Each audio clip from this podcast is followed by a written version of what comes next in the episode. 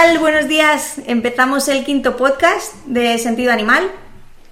Eh, hoy vamos a hablar de la variación que hay de educador a educador en una misma terapia, que consideramos que es un fracaso. En esa terapia, la educación en cachorros, que es una prevención para problemas de convivencia, y vamos a hablar también de las habilidades caninas, si son un circo, si son estimulación, qué son, cómo las vemos, y todo ello lo vamos a contar junto con Miguel, Celia, yo soy Miriam. Comenzamos nuestro quinto podcast. Bueno, La música. la, la variación, o sea, cuando, cuando hablamos de variación de educador en educador, eh, quería plantearos el tema de una persona que tiene un problema eh, con su perrete, que acude a nosotros o que acude a cualquier otro educador o educadora y mm, está con dos, tres educadores, dos, tres em, em, lugares diferentes donde ir, no solamente educadores, sino a lo mejor centros caninos. Entonces, ¿qué opináis? Supongo que os- o- esto os ha ocurrido en vuestro trabajo diario. Sí, o sea, eh, hay dos opciones, o que estén con varios a la vez o que hayan pasado por varios. Si están con varios a la vez, eh, no tiene por qué ser una mala idea si los que con los que estás trabajando están coordinados. Si no hay ninguna coordinación entre ellos, pues Se Bueno. complica. Eh, luego la otra versión, que es la que más se da, que es que hayan pasado por diferentes educadores.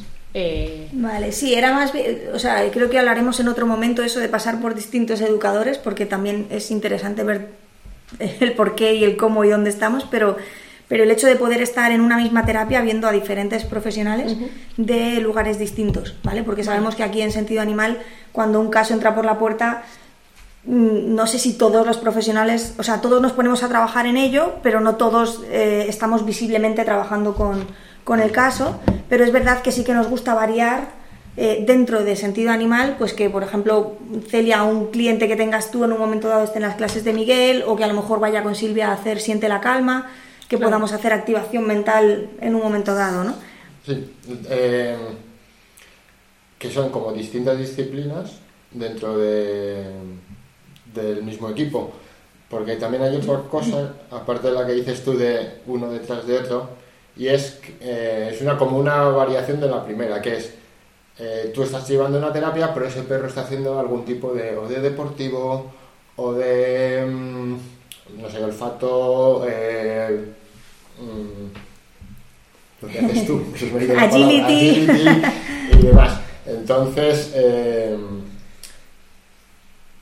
que parece que no, que es una cosa independiente, pero que puede influir un pelín en, en los métodos que están utilizando en, en tu modo de trabajar en la terapia, que eso también puede pasar. O sea, un pelín o, o bastante, en realidad. Em, o sea, creo que, que aunque los profesionales, eh, o sea, hay veces que, que en realidad en el deportivo, yo estoy un poco ahí con el deportivo siempre porque no todos trabajan de la manera que a nosotros nos gustaría que trabajaran, ¿vale? Entonces es verdad que te puede influir y te puede influir mucho. De hecho, yo he tenido gente preguntándome, oye, me encantaría hacer agility o me encantaría hacer otra disciplina deportiva.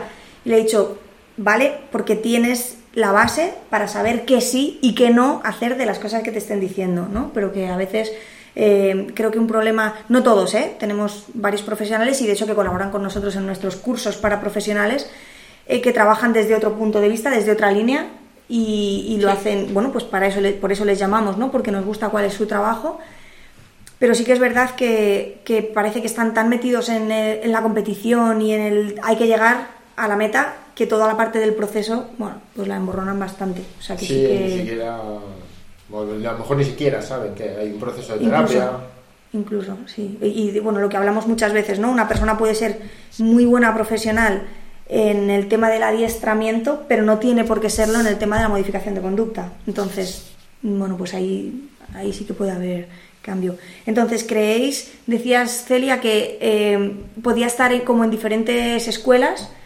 eh, que te parece que es algo enriquecedor para la persona que está haciendo, bueno, que, que está llevando a su perrete a las terapias? O sea, yo creo que se puede estar en varios sitios, sí, o con varios, eh, a ver, varios sitios cogido con pinzas. Depende de qué sitios y qué es lo que estés haciendo. Trabajando, vamos a decir, en una misma línea, ¿vale? Vale, Eh, si estás trabajando en una misma línea y sobre todo hay em, comunicación entre ambas partes, creo que pueden salir cosas muy buenas.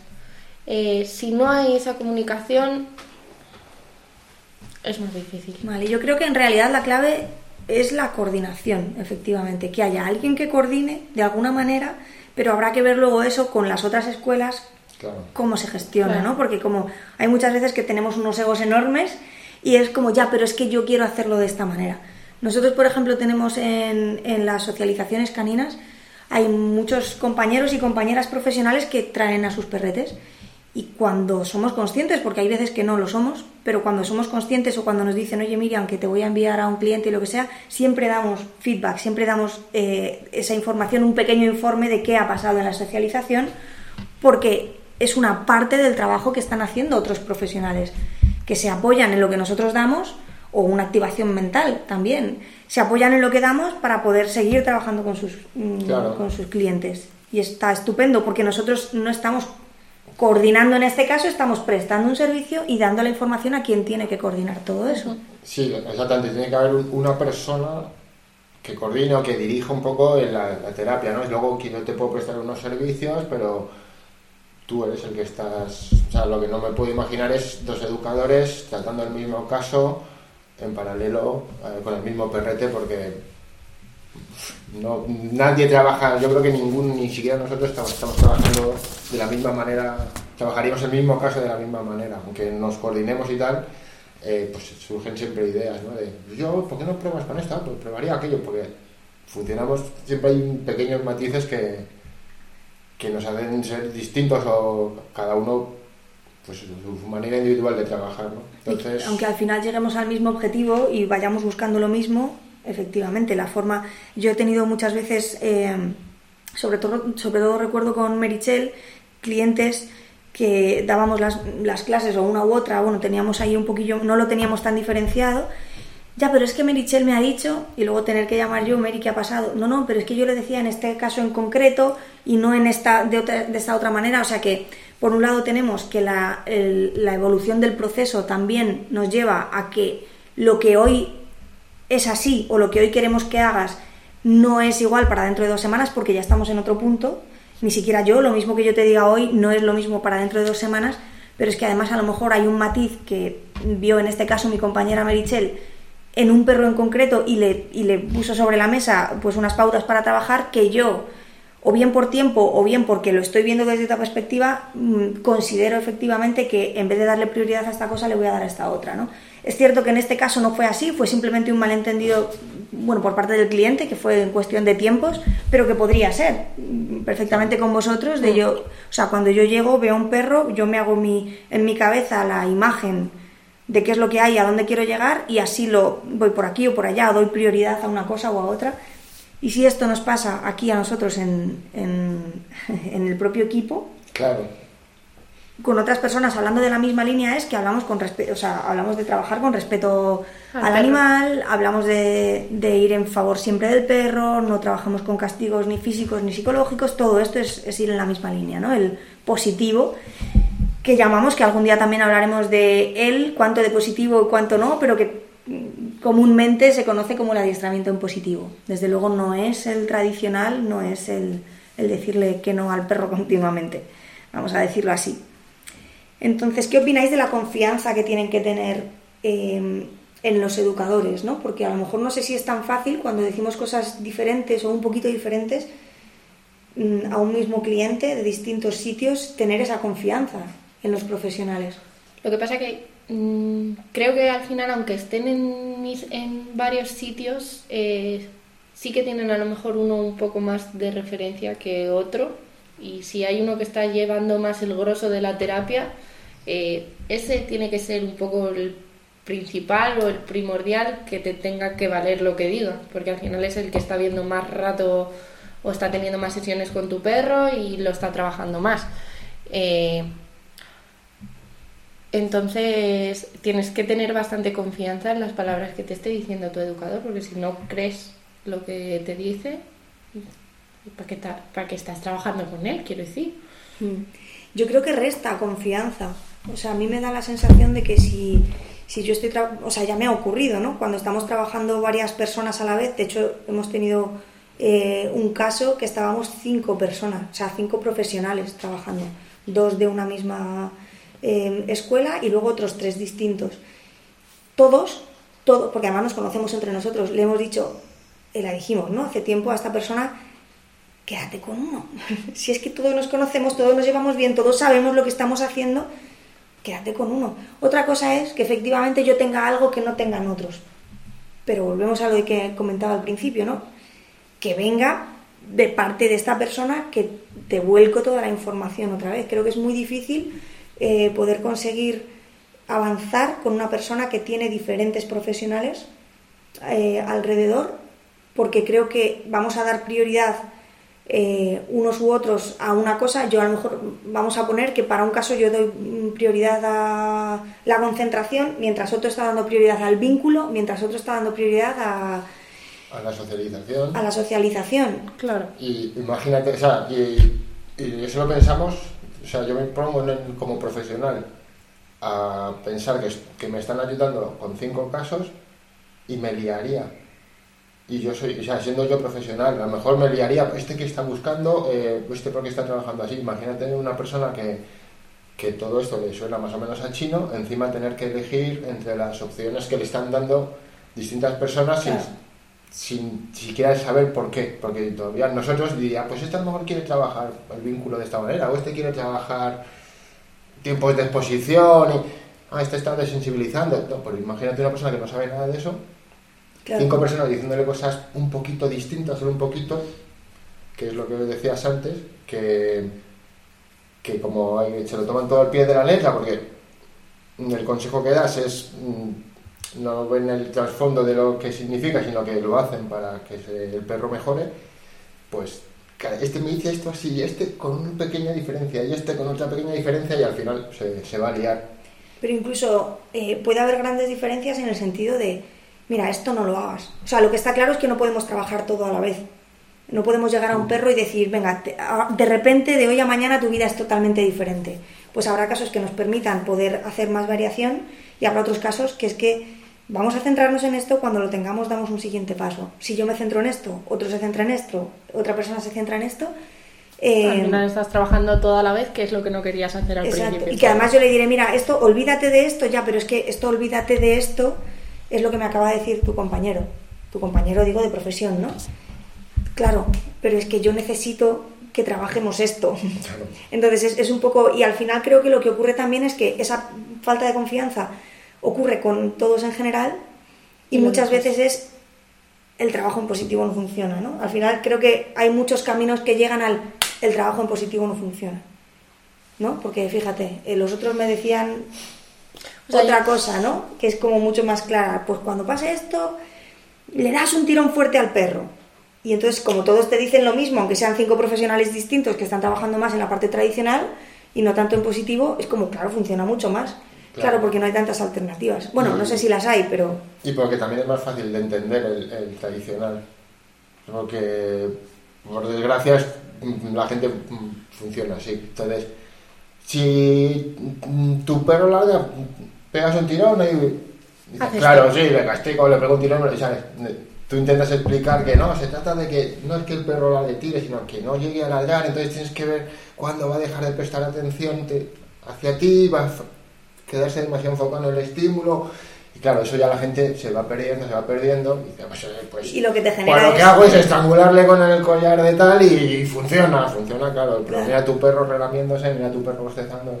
Claro, que son las cosas que luego no ven también, pero que eso hace que eh, pierdo la confianza porque esto no funciona, ¿no? Estoy en 27 cosas. Nos ocurre incluso cuando están solamente con un profesional, pero digo que además si estamos añadiendo más cosas, por muy buena voluntad que tengamos todos, es que al final, si no hay alguien que coordine y que alguien que lleve la terapia...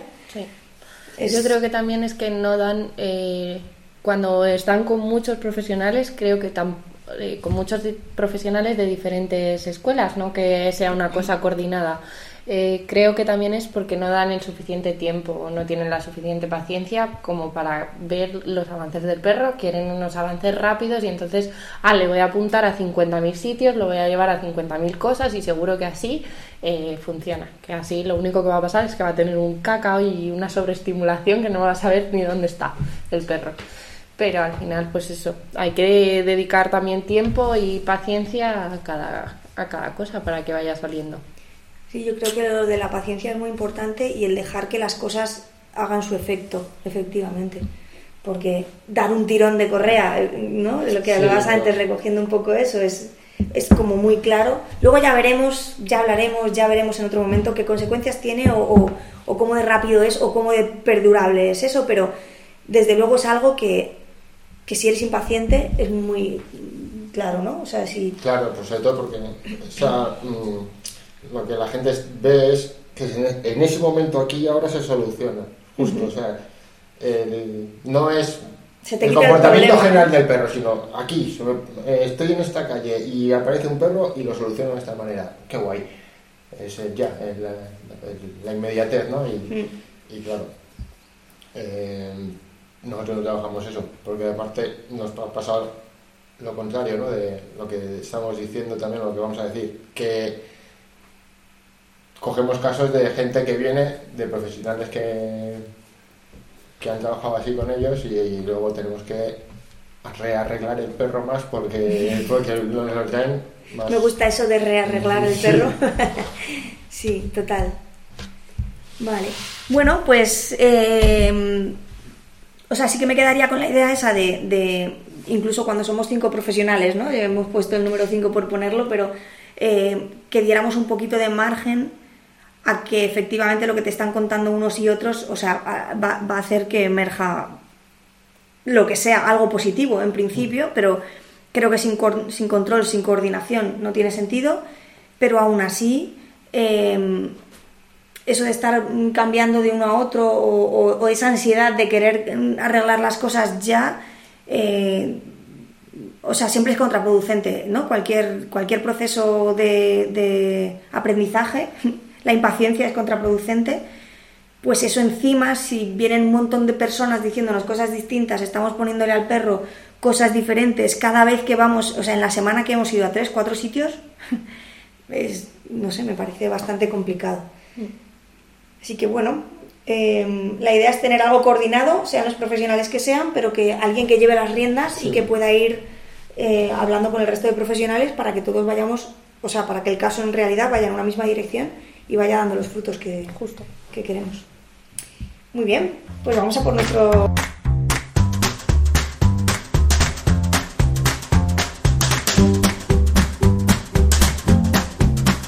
Pues seguimos con nuestro segundo tema de hoy, que es la educación en cachorros, prevención en problemas de convivencia. ¿Hasta cuándo más o menos pensáis que podemos trabajar hablando de cachorros? ¿Hasta qué edad me refiero?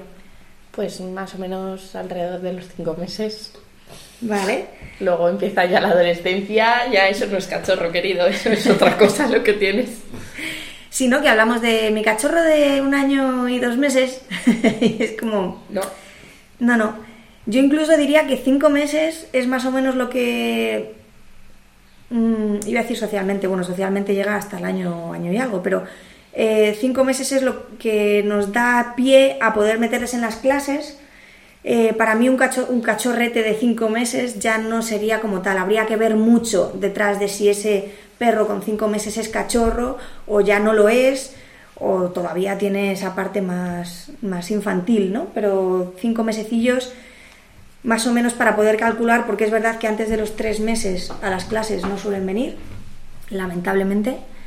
Em, pero, pero ya más allá de los cinco meses es que ya no estamos hablando de totalmente metidos a los seis meses totalmente de la adolescencia no sí o con muchas posibilidades o, con muchas posibilidades sí,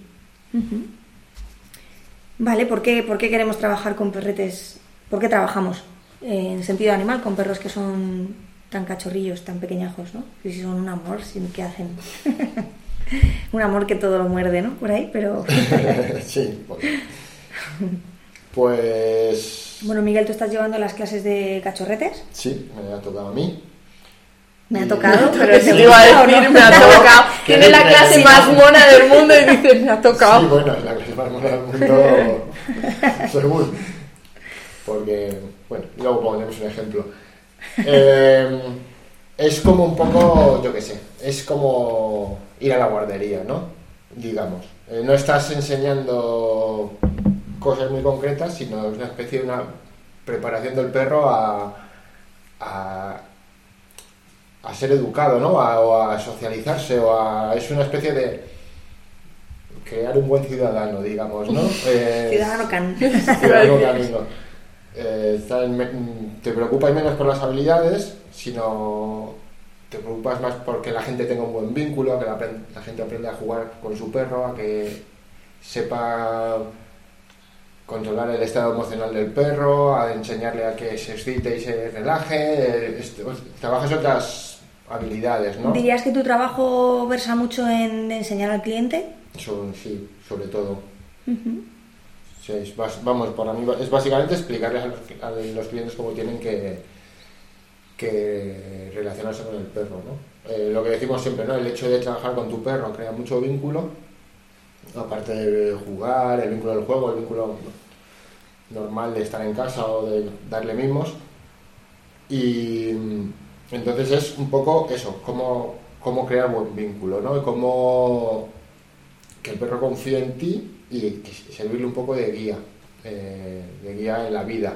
No tanto, siempre pongo el mismo ejemplo, ¿no? De eh, si mm, no me importa que tardes los dos meses solamente en enseñar a, a sentarse al perro, que solo tarda, que tarda dos meses y solo le enseñas a sentarse, vale, pero estás trabajando con él y trabajando de una manera. Y solo has conseguido que se siente, pero lo que me importa es el trabajo, ¿no? El estar eh, trabajando en positivo, entendiendo que se está agobiando y parando de trabajar, o eso es lo que me interesa. No que ya sé, es que el otro perro se sube a la pelota y ese ya pasa por debajo de, por dentro del túnel y dices, me da igual, pero en el fondo es, ese perro está trabajando una hora contigo, o sea, con su guía y el tuyo está trabajando una hora contigo, que es lo que yo quiero, no quiero nada más, que trabajéis juntos de un modo amable.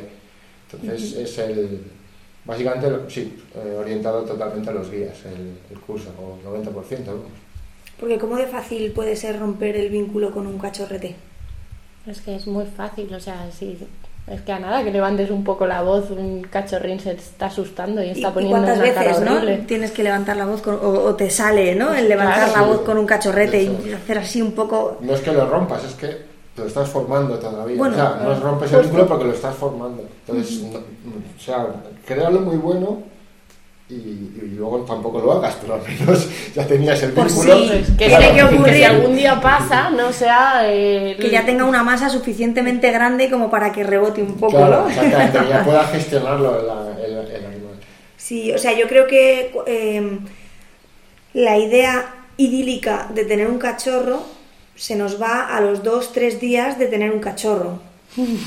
¿Vale? Entonces, o sea, cuando viene el cachorro y tienes tu idea de qué bonito y, y de mayor y nos vamos a ir juntos corriendo por el campo lleno de amapolas eh, y de repente viene el perro Y se come su mierda. por ejemplo. ¿Vale? O, o llega y te rompe todo, o se ha meado en la cama siete veces, y te- o sea, y entonces, claro, el choque es muy fuerte de lo que yo quería tener, ¿no? Para estar con mis hijos y, y va a ser todo maravilloso, de repente los niños gritan, le tienen miedo, van corriendo, le muerden los calcetines, le- o sea, tardas muy poco tiempo. Entonces, primero tienes que estar preparado de saber lo que es un cachorro cuando llega a casa, pero aparte tienes que estar preparado precisamente para poder autocontrolarte, Uf, para mucho. no gritar, no asustar, no, porque es muy fácil asustar a un cachorro. ¿no? Cuando ya tenemos un perro de 50 kilos, a lo mejor puede ser igual de fácil, pero ojalá no. Pero ya es otra cosa, ¿no? Ya a lo mejor mm, nos lo pensamos dos veces, pero cuando tenemos una bolita en casa, ¿no? Qué fácil es ejercer nuestra autoridad de una manera, bueno, pues eso, creando ciertos miedos o ciertas inseguridades al cachorro. Entonces creo que es muy importante precisamente Claro, es- enseñarle a la gente, crea vínculo con tu perrete. Pero es que además la gente lo que cree que va a trabajar en una clase de cachorros es yo creo que se esperan a trabajar con el perro porque piensan que lo que van a trabajar es sienta, tumba, ven aquí y tal, no sé cuántas. Y puede que trabajes eso, pero es que es lo que decía Miguel, o sea, vas a trabajar muchas otras cosas diferentes más que eso. O sea, eso está muy bien, sí está fenomenal que el perro sepa hacer cosas, pero es mucho más importante el que trabajes la relación que vas a tener con tu perro el resto de tu vida que, que tu perro se sepa tumbar o sentar cada vez que se lo dices con tres meses. Si es que es ir creando una estructura mental, ¿no? Del perrete. Esto va a ir así. Vas creando los cauces. Y del guía, o sea. Y del guía. Porque o sea, lo primero que digo yo siempre en las, clases es que no se os olvide que estáis con un bebé. O sea, yo te voy a explicar eh, cómo trabajar que tu perro no tiene de la correa.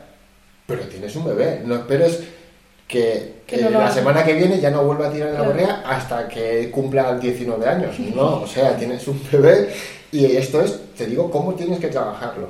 Y tú trabajas. O sea, le explicas al, guía y que ten paciencia. O sea, eh, lo que dices, ¿no? Eh, yo te, explico el método. La, lo que, la gente viene y dice, bueno, pues hago el curso y ya mi perro ya no va a tirar la correa, se va a sentar cuando le digas.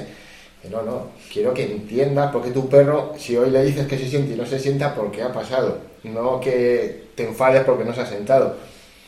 Un poco, poco eso. Mm. Tenemos eh, lo que decía de las estructuras mentales también con el perro. Eh, llega un momento que de repente se va. Parece que teníamos un cachorrito muy estructurado, qué guay, porque me iba al curso. De los cinco meses. Exacto, entonces después de los cinco meses, por eso hay gente que dice, tengo mi cachorro de ocho meses, ¿puedo ir al curso de cachorros? No, está en otro punto. No digo que no vayamos a tener esa estructura mental con el perro, que la vayamos a trabajar, pero desde luego ahora tienes que trabajar otra cosa. Si queréis saber que trabajamos con adolescentes, mirad nuestros mm. próximos podcasts. pero es verdad que la parte de, de tengo el perro estupendo, súper educado, ¿qué ha pasado con el perro? ¿no? ¿Qué ha pasado? Pues que tienen también sus ciclos vitales y, y como nosotros, yo también era, bueno, yo era maravillosa en la adolescencia, pero es cierto que igual un poquito más irritante que ahora y, y, nos pasa a todos, ¿no? Es una, además es que es una etapa que a todos los mamíferos les ocurre, o sea... ¿Te acuerdas todo lo que he aprendido? ya no. ya no lo grande es que después volverán, o sea, tendrán esa estructura mental que nos va a permitir tirar de ella para que, hey, acuérdate de esto, ¿vale? Pero no es que se olvide de todo, es verdad que va a ser muy importante lo que hagamos en la adolescencia, pero pero no es que, Dios mío, ha explotado por dentro, no, lo sigue teniendo, solo que, bueno, un poco más difuso, pero lo sigue teniendo. es como si lo hubiesen agitado hasta que se vuelve a colocar todo. Exactamente, es, es, un muy buen ejemplo eso. Eh, yo temo el momento en el que tenga que volver a tener cachorros, no te digo más. O sea, con un perro de 8 años y otro de 11 es como, Dios mío, cuando tenga que coger un cachorro. O sea, yo te diré por una experiencia muy cercana que me lo he tomado de una manera muy diferente a como me lo tomé con, bueno, con las dos adolescentes que tuve, que eran, son Sky y, Noah. Me eh, ansiaba muchísimo más que la visión que he tenido ahora con Luna. Que no te digo yo que no la habría colgado de un pino un par de veces, pero sí que entendía mucho más el por qué estaban pasando las cosas, el, entonces es más... De otra manera. Es muy cansado, pero es, mm, es divertido, o sea, es, a mí me ha resultado muy divertido ver ese proceso, ese... Bueno, ya hablaremos de adolescencia, ¿no? Pero porque a mí me, al final me, me, van a fascinar algo que, bueno, no ocurría. Bueno, pues no sé si alguna cosita más de cachorros que se nos quede por, por contar, la socialización quizá, también es eh, importante la socialización, claro, es que no es lo mismo lo que decíamos, ¿no? Eh, un cachorro, bueno, un cachorro, un adolescente, 6-7 meses, donde ya, aparte de que están como cabras y si los juntas con otros, pues se arma la revolución, pero ya medio gestionan, no están cargados de hormonas y se presentan de un modo mucho más brusco o lo que sea.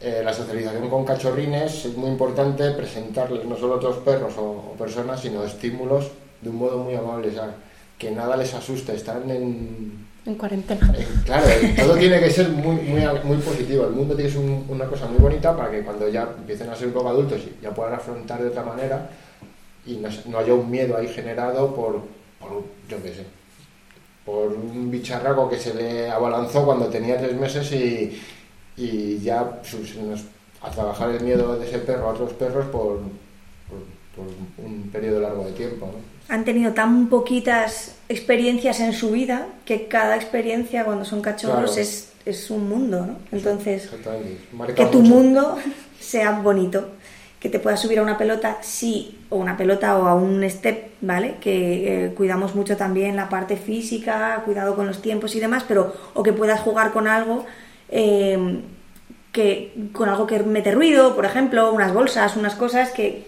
que fíjate qué divertido ha sido y que no el día de mañana vayas a pisar algo y de repente con 15 meses eh, no lo hayas escuchado en tu vida, ¿no?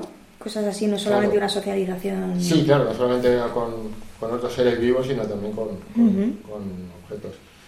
Y, y, y una vez más trabajas con los guías, o sea, que la gente aprenda a, a a presentarle estímulos a los perros, ¿no? que, Mm. sea, que sea consciente que cómo tratar si, si por casualidad algo le asusta, ¿no? de ir a positivizarlo enseguida, el, que tienen que conocer el mayor número de estímulos posibles, pero no todos el mismo día. Mm. el- Y de una forma gradual, que es súper importante por eso, ¿no? El, mira, quiero que mi perro le guste el agua. ¡Fu! Y tú, ¿qué ha pasado? Que, que parece una tontería, pero es que nos siguen llegando personas que, que lo ves y que lo hacen. Y, y hablo de la piscina, que es como muy, muy visual, no sé, parece que llega el verano, ¿no? Ahora que ya empezamos a tener un poquito más de calor, cuando vaya a llegar el verano, o sea, vamos a, a estar con calma con las piscinas y con los charcos grandes, ¿vale? Aunque no, hay sea que una piscina- empujarles, no hace falta. Claro, pero que igual que eso, eh, es un, me le llevo al perro a recoger a mis hijos eh, un peluche al que todos los niños del colegio y todas las niñas del colegio van a venir a tocar, a decir, al, ay, qué bonito, que no sé qué, porque quiero que se acostumbre a, a los niños y a las niñas y a, los, ¿no? a todas las personas y es como... mm, Pues lo inundo, lo meto a... Sí, eso, eso pasa mucho lo, de- con, pues, pues, lo que dices tú con, con una piscina o con el... Yo lo he visto mucho en mi parque porque hay, hay una agility así amateur con el Con el balancín. Entonces, que mucha gente llega y te dice, pero si el primer día lo hizo muy bien. La primera vez que lo hizo, o sea, lo hizo una vez y lo hizo súper bien y hoy le tiene miedo. Digo, pues claro, lo hizo sin no- saber, terminó de hacerlo y dijo, hostia. que esto suena, que esto, se suena, mueve... esto se mueve y, Mm, mm. Claro. claro. sí, la primera vez claro que lo hizo porque no sabía lo que era, pero has creado- al hacerlo tan, tan, tan poco gradual y tan brusco, pues ahora ya la segunda a empezar a trabajar desde menos uno, en vez de desde cero, desde Eso menos es, uno. claro. Y que es verdad que el balancín, en este caso, no es algo que le vaya a, en principio, que le vaya a suponer un cambio en su vida, porque a lo mejor no tiene que pasar por balancines todo el día, aunque posiblemente lo, lo extrapole a otras cosas. Claro. Eh, pero, por ejemplo, eso, la gente, los niños, los perros, llego y le metí, según le saqué a la calle para que socializara, el primer día le metí en un sitio, en un pipicán.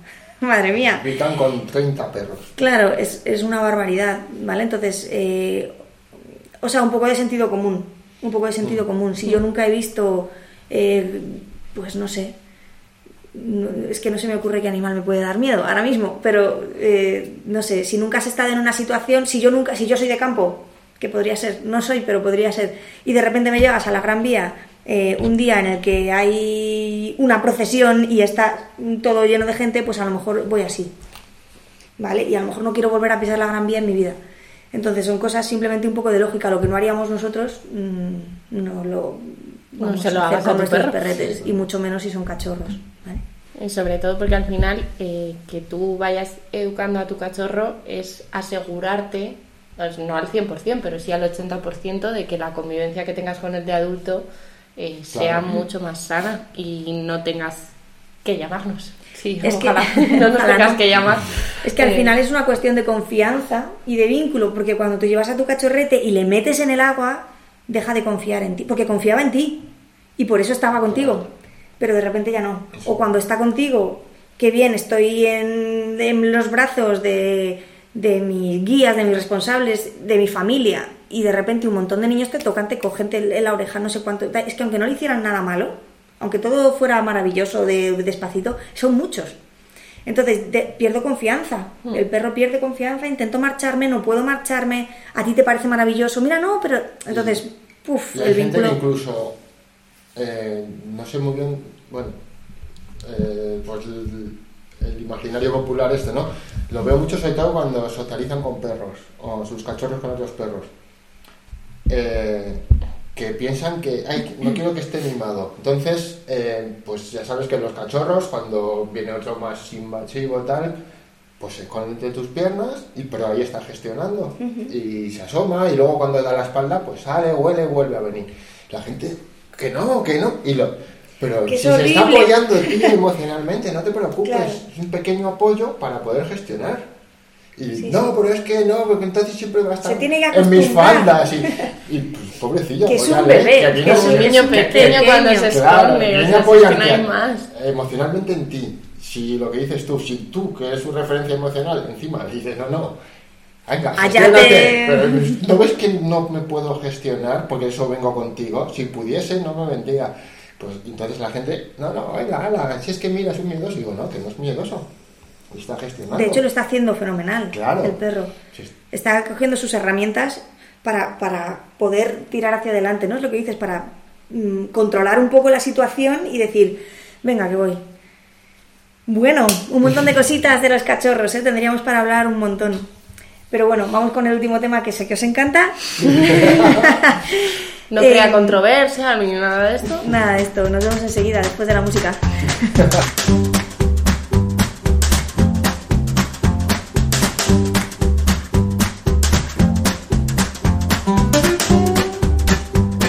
Bueno, pues vamos con el último de los tres temas de hoy, que son las habilidades caninas, si lo consideramos como un circo o lo consideramos como algo mm, válido para la estimulación de, bueno, cerebral, ¿no? Para la estimulación cognitiva de nuestros perretes.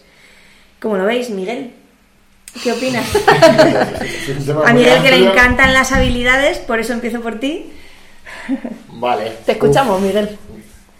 Bueno, teniendo en cuenta que mi compañera Celia da la clase de habilidades eh, caninas, pues no voy a ser suave. No, eh, o sea, es una cosa que es muy útil, ¿vale? Eh, lo que pasa que yo creo que mm, siempre estamos valorando eh, la inteligencia o las capacidades de un animal por, la, mm, por las habilidades que puede hacer, ¿no? el, el trabajo es una cosa muy útil, el desarrollo cognitivo y el modo de trabajo sobre todo, ¿no? que crea vínculo y, y el modo en que trabajamos nosotros, que mm, hacemos al animal pensar, ¿no? y eso es genial, para descubrir lo que, lo que le estamos proponiendo, ¿no? pero que hay muchas más cosas para estimular la mente de, de un, de un ser vivo. ¿Qué, ¿Sí? ¿Qué, qué cosas? Vale, es, a ver... O sea, eh, sí, un para no irnos claro. mucho del tema, pero por... Tres puntitos. Claro, es que siempre estamos. Es, es un poco sobre todo el. eh, o sea, quiero decir, como herramienta de trabajo es genial, ¿no? Eh, a mí lo que me parece mal es el, la gente que, que trabaja las habilidades porque sí, ¿no? Por, mm, para que el perro haga cosas, porque el perro es más listo, o el perro, mi perro, hace un- tales ejercicios o tales otros, o unas cadenas o tal. Eh, una especie de. eh, de reducción de la inteligencia de un ser vivo solamente a la capacidad de, de, De hacer de hacer posturitas. cositas, claro. Entonces, Vale. esto, pues, cuando la gente habla de el perro más inteligente es el malinois, ¿no? El caniche, ¿no? El poli, el tal. Dicen, bueno, eh, hay otro tipo de habilidades eh, que no son solamente, como Que diría, conste muy en acta que no he dicho ninguna. ¿El qué? o sea que sí, ¿eh? que estoy no totalmente de, de la capacidad de, pues por ejemplo, para mí la inteligencia también está en la perros que se comunican muy bien, que tienen una capacidad de socialización brutal, perros de los que se meten entre una discusión y paran una pelea o ese tipo de cosas, ¿vale? Que eso nunca lo valoramos como inteligencia. Lo que Eh, pasa que yo creo que ahí eso es algo más pasivo. Tú puedes eh, exponer a tu perro a distintas situaciones para que vaya cogiendo cada vez más capacidad de comunicación, efectivamente, y de gestión en la, en, en la parte social, ¿no? Con- de otros perros, pero es algo que tú dejas que tu perro haga. Bueno, pero también lo, lo estás controlándolo. Eh, o, o sea, en sí, el lo, proceso, lo cuando expones. estás social- socializándolo, estás O sea, dentro de que nunca vamos a dejar que el perro haga porque sí y vamos a llevar un control, pero digamos que eso es algo que tu perro desarrolla, ¿no? Y quizá las habilidades son, ¿no? O sea, más Porque- que nada es que eh, creo que lo que quieres decir es que eh, en lo tuyo necesitas eh, un conocimiento más de educador o de tal para poder ir gestionando el exponerle o no. No, no, te creas. No tanto eso, ¿No? ¿No? es, no es, o sea, que decir, que hay otras partes de la inteligencia de los, de los animales que no valoramos tanto o que trabajamos menos, ¿vale? De un modo, o sea, trabajamos mucho ejercicios, que, es, que es genial, porque sobre todo lo que digo, ¿no? El, el modo de, de proponerles el aprendizaje es muy que lo descubren por ellos mismos y entonces es brutal. Y, y aumenta su inteligencia, su tolerancia a la frustración, su capacidad de atención. Pero que hay otras facetas de la inteligencia de los animales que a lo mejor siempre consideramos menos importantes, ¿no? Yo creo que te, te va más por la parte social de cuánto sabe hacer mi perro, ¿no? Quizá. Que eso es la parte que no te gusta o, o no. Claro, claro, sí, un poco eso, ¿no? O sea, de hecho, o sea, es una, es una- la modificación de conducta es una herramienta de trabajo básica que la que tenemos, ¿no? Para el adiestramiento, pero no tanto lo que aprende, lo que decíamos antes, ¿no? Me importa un poco lo que aprendas, sino el modo en que lo trabajas y el hecho de estar trabajando. Sí, Yo creo, o sea, hay mucha gente que viene y dice, yo quiero educar a mi perro, pero no quiero que haga el tonto. Y a mí me hace mucha gracia eso porque dices, mm, ¿a qué te refieres a hacer el tonto? O sea, eh, que aprenda trucos, que aprenda habilidades, todo eso es un desarrollo brutal, pero no solo eso. Eh, aparte de que creo que ayuda un montón a la parte estructural del cerebro, ¿no? De yo te pido, tú haces, estás conmigo, me prestas atención, efectivamente, concentración, un sí. montón de cosas. Yo particularmente, supongo que te pasa lo mismo, me lo paso pipa trabajando, o sea, ese ratito que tengo al día de decir, ya estoy solo con vosotras chicas, o con cada una de vosotras, o con todas a la vez, pero es, es ese momento de decir, o sea, para mí es lo que más genera, bueno, no sé si es lo que más genera vínculo, porque hay muchas cosas que generan vínculo, tumbarme con ellas, estar con ellas, simplemente viendo el día pasar también, pero, pero ese momento de decir, o sea, yo lo noto mucho cuando, cuando no tengo tiempo y no entreno con ellas, cualquier chorrada, si es que me da igual, eh, Están deseando. están deseando y aparte hay, o sea, hay algo que falta, hay algo que me falta a mí, pero hay algo que les falta a ellas, ¿no? También por haberles entrenado, o sea, llevan toda su vida entrenando y demás. Eh, pero sobre todo yo, yo lo que más destaco es, es que el vínculo que haces con tu perro es genial. y que te lo puedes pasar muy bien. O sea, apren- eh, yo creo que las habilidades caninas las tenemos ahí como mal vistas porque en general la gente, yo no, porque soy la profe, no las tengo mal vistas. Pero en general eh, tenemos como la idea esta, pues precisamente del circo, de saco al perro y empieza a hacer 50 cosas y está haciendo aquí el tonto, que si voltereta, que si tal, que si tal, y me lo llevo. Pero es que es mucho más allá, o sea, tú estás trabajando una habilidad canina que puede ser el osito, que es una cosa maravillosa que, que queda muy mono en un perro, y puedes estar trabajando, atención, puedes estar trabajando que se relaje, porque a la vez que le saco a trabajar la habilidad, trabajo 30 segunditos la habilidad y luego estoy 5 minutos eh, buscando que, que, estés trabajado, que estés relajado y que no me estés pidiendo trabajar todo el rato. Eh, vas a trabajar vínculo con él, vas a aprender a entender a tu perro, a cuándo le puedes pedir más, cuándo le puedes pedir menos. eh, vas a saber también si le gusta lo que está haciendo o si esa habilidad en, contrato, en concreto a lo mejor eh, le cuesta y, y no tienes por qué sacarla, no hace falta que, que al final la aprenda. O sea, aprendes muchísimas Incluso cosas. físicamente, ¿no? O sea, físicamente toda la en este Eh, concreto en el abdomen, eso es. estás trabajando e incluso puedes ver si tiene algún problema físico Mm. también trabajando las sí, habilidades. sí. O sea, es que son muchas cosas. Y luego, mm, la gente cree que para trabajar habilidades caninas tienes que tener un border collie. Vamos a hablar claramente. No, no hace falta que tengas un border collie. Tengo en clase, en clase un ratón de Praga que es diminuto y hace unas habilidades alucinantes.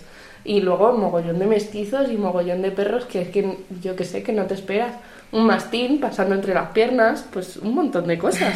Es que es maravilloso luego verlo. Lo que pasa que tenemos la idea de, pues eso, del border collie haciendo 50.000 cosas que ya eh, nos da como hasta repelús. Es decir, pobre border collie, déjalo descansar, por favor. Bueno, que- o no, que es un border collie. O no, que Pero- trabaje. De todas formas, eh, me parece también muy interesante cuando has dicho lo del ratón de Praga.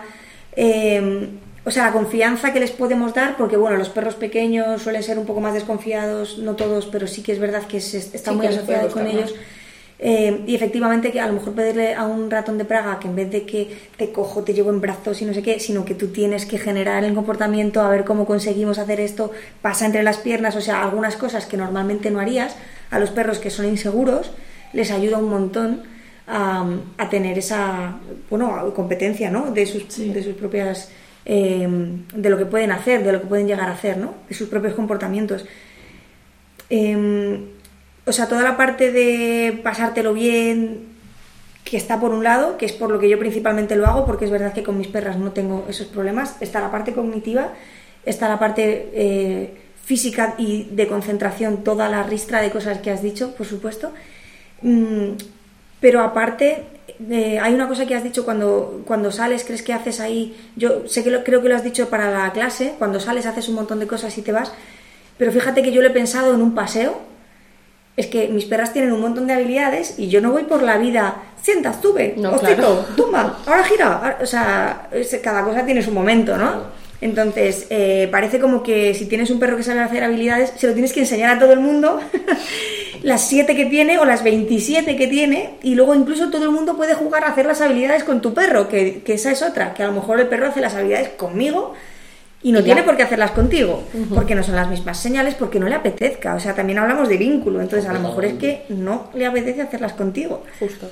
Eh, entonces también hay, esa- hay una parte de frustración de hazlo, haz lo que te lo está pidiendo la abuela, ¿no? Eh, o sea, no, no, no tiene por qué. Entonces creo que se aprenden muchas cosas en cuanto a señales, ¿no? Lo que decías, Sí, que igual no sea, le apetece. Justo.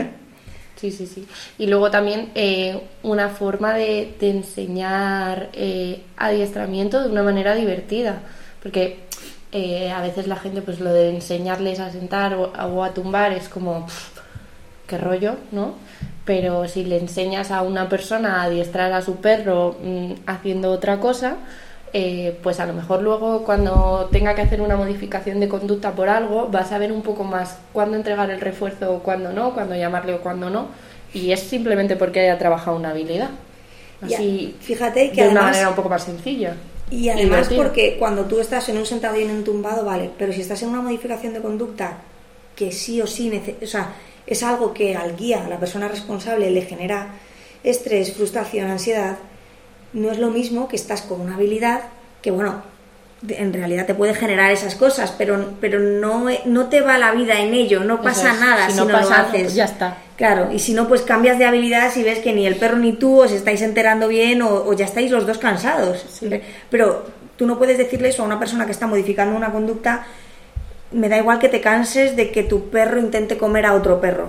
Es que, me- es que hay que solucionarlo, ¿no? Y entonces en este otro caso, pues creo que es eso, es mucho más amable, es mucho más relajado y aprendes efectivamente luego a poder hacer un refuerzo en su momento, ¿no? El timing. El que no vayas tarde en el momento en el que lo tienes que entregar. Sí. Eso es, aprendes un Que está montón muy divertido, si es que está muy divertido, te lo vas a pasar bien. ya está. Miguel, ¿te vienes a la clase de habilidades? Si yo tengo que ir, si ya lo te digo, porque Tengo aquí que ir, como un este, que solo sabe dormir. Di que no, que aquí me hace muchas otras cosas. No, sí, pero o sea, sí, eso, o sea, eh, las habilidades son, o sea, lo que decías antes, una herramienta súper útil para todo esto, para aprender sobre el perro, para aprender comunicación, para mm, utilizarlo luego en la vida normal cuando te surge un problema. No, no es no tanto que sea modificación de conducta, sino a lo mejor simplemente Mm. eh, usar un target de mano para que el perro no entre en la panadería, o sea, es- está muy bien. Lo, lo que yo quería decir es, sobre todo, es el concepto este de eh, habilidades, eh, habilidades eh, aplicado al, mm, eh, ¿cómo te diría? El, único baremo para medir la inteligencia de- de- del perro, que va relacionado con lo que decías antes, ¿no? que le tengo que enseñar 27 trucos al coli para que parezca que es más listo y luego viene está haciendo en el parque haciendo los las habilidades que sean y viene un cachorrete a jugar con él y el coli No sabe ni cómo no sabe ni cómo relacionarse El cachorro. busca una piedra y te la trae. y ya está. Pobres border collies, a mí me flipan, me fascinan, pero reconozco que no tengo ni el tiempo ni la dedicación ahora mismo que requiere un border collie. Ahora mismo, y si no es ahora mismo, ya no sé.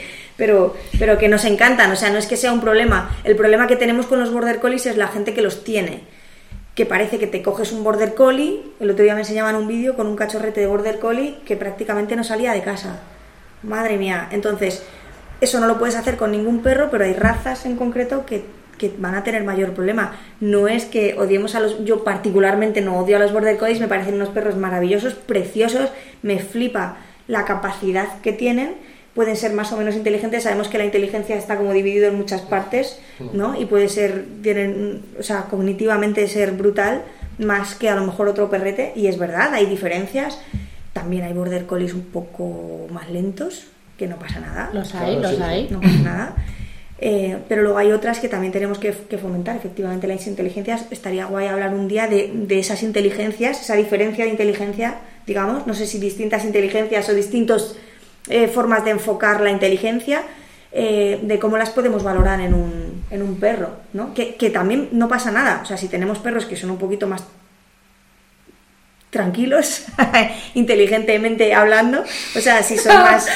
¡Qué no- eufemismo! no pasa nada, sí, porque no quiero decir Torpes. torpes. Yo, eso, aparte, eso lentos, tampoco estoy lentos. muy de acuerdo. Yo creo que. eh, bueno, a lo mejor es una. una- Claro, todo esto son opiniones de que tenemos cada uno, ¿no? Yo no creo que unos perros puedan hacer más cosas que otros.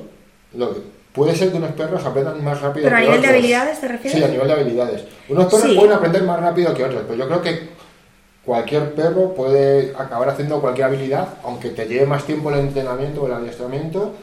Que... Yo creo que también, salvo O sea, mm, cosas físicas. Sí, Bueno, pero... O claro. sea, ¿sabes?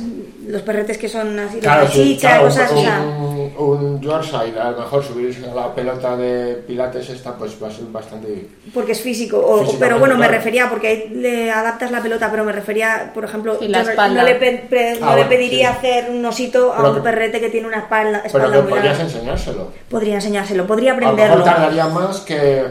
No, bueno, es que le va a hacer daño en la espalda. ya, o sea, no me refería a eso. No, pero, o sea, yo ahí el problema lo veo en el humano. O sea, puede ser muy frustrante enseñar habilidades a un perro que, que sea más lentito. O sea, hay perros más lentitos. Yo no te digo que no vaya a llegar a hacerlo, Claro, sí. porque puede llegar a hacerlo. Pero ahí el problema es la frustración del humano. Claro. O sea, porque el perro, pues, si tú lo entrenas bien, mm, el perro lo va a hacer. Vamos a ver si es pasar entre las piernas, por ejemplo. O sea, si es que no tiene más. Ahí es que no estás dando bien el tiempo o los refuerzos o lo que sea. Pero sí que es verdad que hay perros que les cuesta más y perros que les cuesta Sí, menos. Pero a lo mejor necesita 20 criterios y otro perro en es, 5 te lo hace, claro. Y un Justo, perro en justo. una semana y otro en un mes. Pero yo creo que todos, bien, bien planificado, Que cualquier pueden perro llevar. puede aprender casi. Sí, yo creo que sí. Muy bien. Sí. Chica, chico, muchas gracias por estar aquí un día más. Ven, sale en la tele, amigo. Ven. ¿Quieres Ven, salir? Kimi, ven aquí, gordito. Y Sashita están aquí, estamos en compañía. ¿De qué es? ¡Hola! ¡Ven, gordita! Que han venido hoy, cada vez somos más. aquí están. Hoy no, hoy es que la tele le pone un poco nervioso. Muy bien. Pues nada, nos vemos en el siguiente podcast. Eh, si queréis saber de qué hablaremos en el siguiente podcast, vais a tener que estar, porque lo vamos a tener como sorpresa. Así que nada más, muchas gracias por estar ahí y hasta la próxima. Adiós. Adiós.